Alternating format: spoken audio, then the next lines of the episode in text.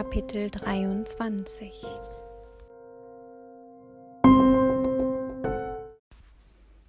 Endlich. Benno schnarchte leise neben mir. Sein warmer Körper heizte mein schmales Bett besser als jede Wärmflasche. Er hatte sich geweigert, allein in seinem Bett zu schlafen. Wahrscheinlich wollte er auf diese Weise verhindern, dass ich mich noch einmal in die Duftapotheke schlich. Maß und Paas Zustand wurde immer schlimmer. Vorm Schlafengehen hatte ich es kaum ausgehalten zu sehen, wie sie alles vergaßen und uns Stück für Stück fremder wurden. Mir war klar geworden, dass die Zeit gegen uns arbeitete. Und wer wusste schon, ob man ihre Erinnerung wieder zurückholen konnte, wenn kaum noch etwas davon übrig war. Die Vorstellung war zu schrecklich, also beschloss ich, so schnell ich konnte, einen Gegenduft herzustellen.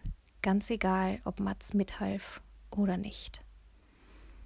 Vor mir auf der Bettdecke hatte ich den Duftplan ausgebreitet und versuchte, die wirre Zeichnung aus Worten und Strichen zu verstehen. Draußen war es noch nicht stockdunkel, aber hell war es auch nicht mehr. Ein Rest Dämmerung ließ die Möbel im Zimmer zu schwarzen Scherenschnitten werden. Für Farbe reichte das Licht nicht mehr aus. Also beleuchtete ich mit meinem Handy den Papierbogen Stück für Stück wie ein Puzzle. Es fehlte etwas, weil die Zeichnung vermutlich in der Mitte durchgerissen worden war. Aber warum? Und wo war die andere Hälfte? Ich versuchte mich auf die Schrift zu konzentrieren. Das meiste waren lateinische Namen, Pflanzen- und Blumennamen, wie sie in Lexika standen. Ich las von Menta arvensis, Lavandula agustifiola, Absinthium, Helianthemum und so weiter und so fort. Neben die Namen waren Milliliterangaben geschrieben. 0,3 Milliliter Lavandula angustifiola. Dann führte eine Linie zu irgendetwas anderem, das auf der abgetrennten Seite gestanden haben musste. Und von dort führten Linien zu etwas, das sich daraus zusammenmischen ließ, wie bei einer Formel.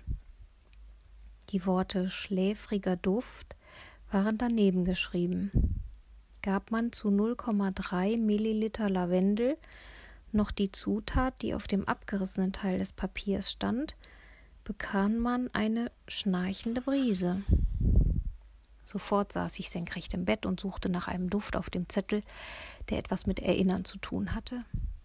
Mein Finger fuhr über einen Hauch Zorn, den schnellsten Geruch, einen Traurigkeitsdampf und einen Vergissmeinnicht-Duft. Ich beugte mich tiefer. Was stand da? Ein Vergissmeinnicht-Duft. War das nicht genau das, wonach ich suchte? aber wieder war die Zutatenliste an der entscheidenden Stelle abgerissen. Dort stand nur 0,7 Milliliter Holunderwasser, 21 Blütenblätter einer Pflanze, deren Namen ebenfalls auf der abgerissenen Seite stand, und eine Messerspitze von irgendetwas anderem. Leise fluchte ich vor mich hin. Okay, es nützte nichts. Ich brauchte dringend den zweiten Teil dieses Duftplans.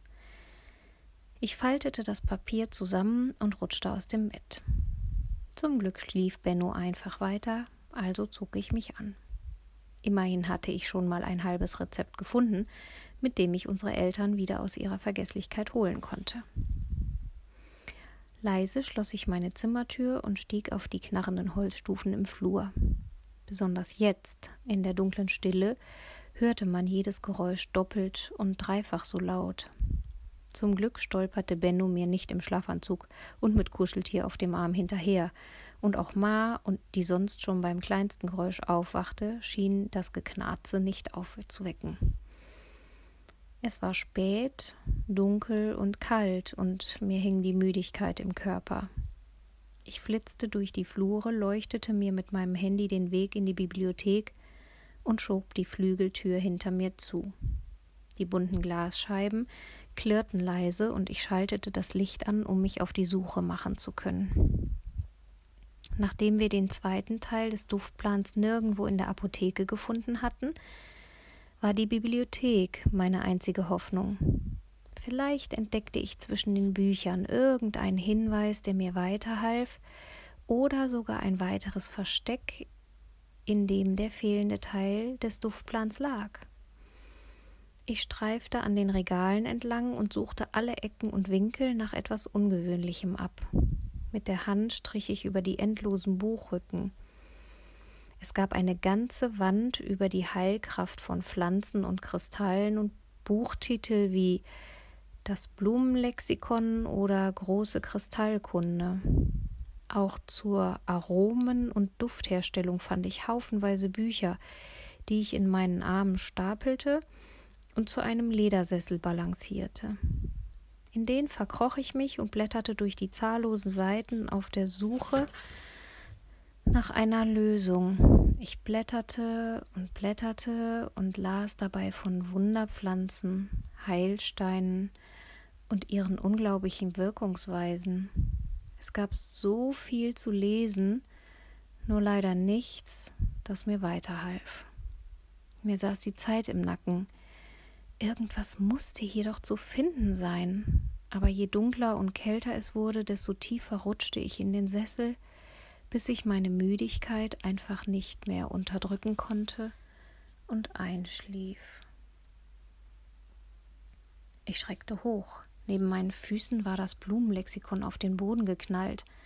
Verdammt! Ich rieb mir mit die Augen, hob es zurück auf meinen Schoß und schielte auf die Uhr meines Handys.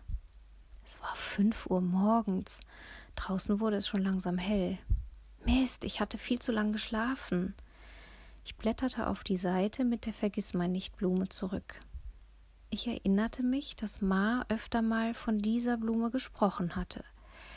Wenn es also eine solche Blume gab, dann hatte sie auch ganz sicher etwas mit dem Duft zu tun, den ich suchte. Auf keinen Fall durfte ich noch mehr Zeit verlieren, also rutschte ich aus dem Sessel und schüttelte meine Schläfrigkeit ab. Am besten ich besorgte mir ein paar dieser Vergissmeinnicht-Blütenblätter und suchte dann in der Duftapotheke nach einer Lösung, wie ich den Duft herstellen konnte. Neben mir stand der Globus. Ich drehte die Kugel mit dem Grundriss vom Garten und suchte darauf die blassblauen Blüten aus dem Lexikon. Es dauerte keine Minute und ich hatte sie gefunden. Ich fotografierte genau wie Mats den Grundriss mit meinem Handy und verließ die Bibliothek. Die Vorstellung, ganz allein ins Gewächshaus zu gehen, ließ die Haare auf meinen Armen senkrecht stehen. Auch wenn Willem um die Uhrzeit bestimmt nicht dort war, plötzlich wurden selbst die harmlosesten Dinge gruselig. Jedes Holzknarren, der Schatten, den der Mond durch die Bäume warf, oder ein Luftzug durch die morschen Fensterrahmen. Aber es half alles nichts. Zuerst musste ich in die Duftapotheke runter, nur von dort kam ich ins Gewächshaus. Ich leuchtete mir den Weg unter die Treppe in den dunklen Kasten, der mich rüttelnd und schnaufend unter die Villa Efi beförderte.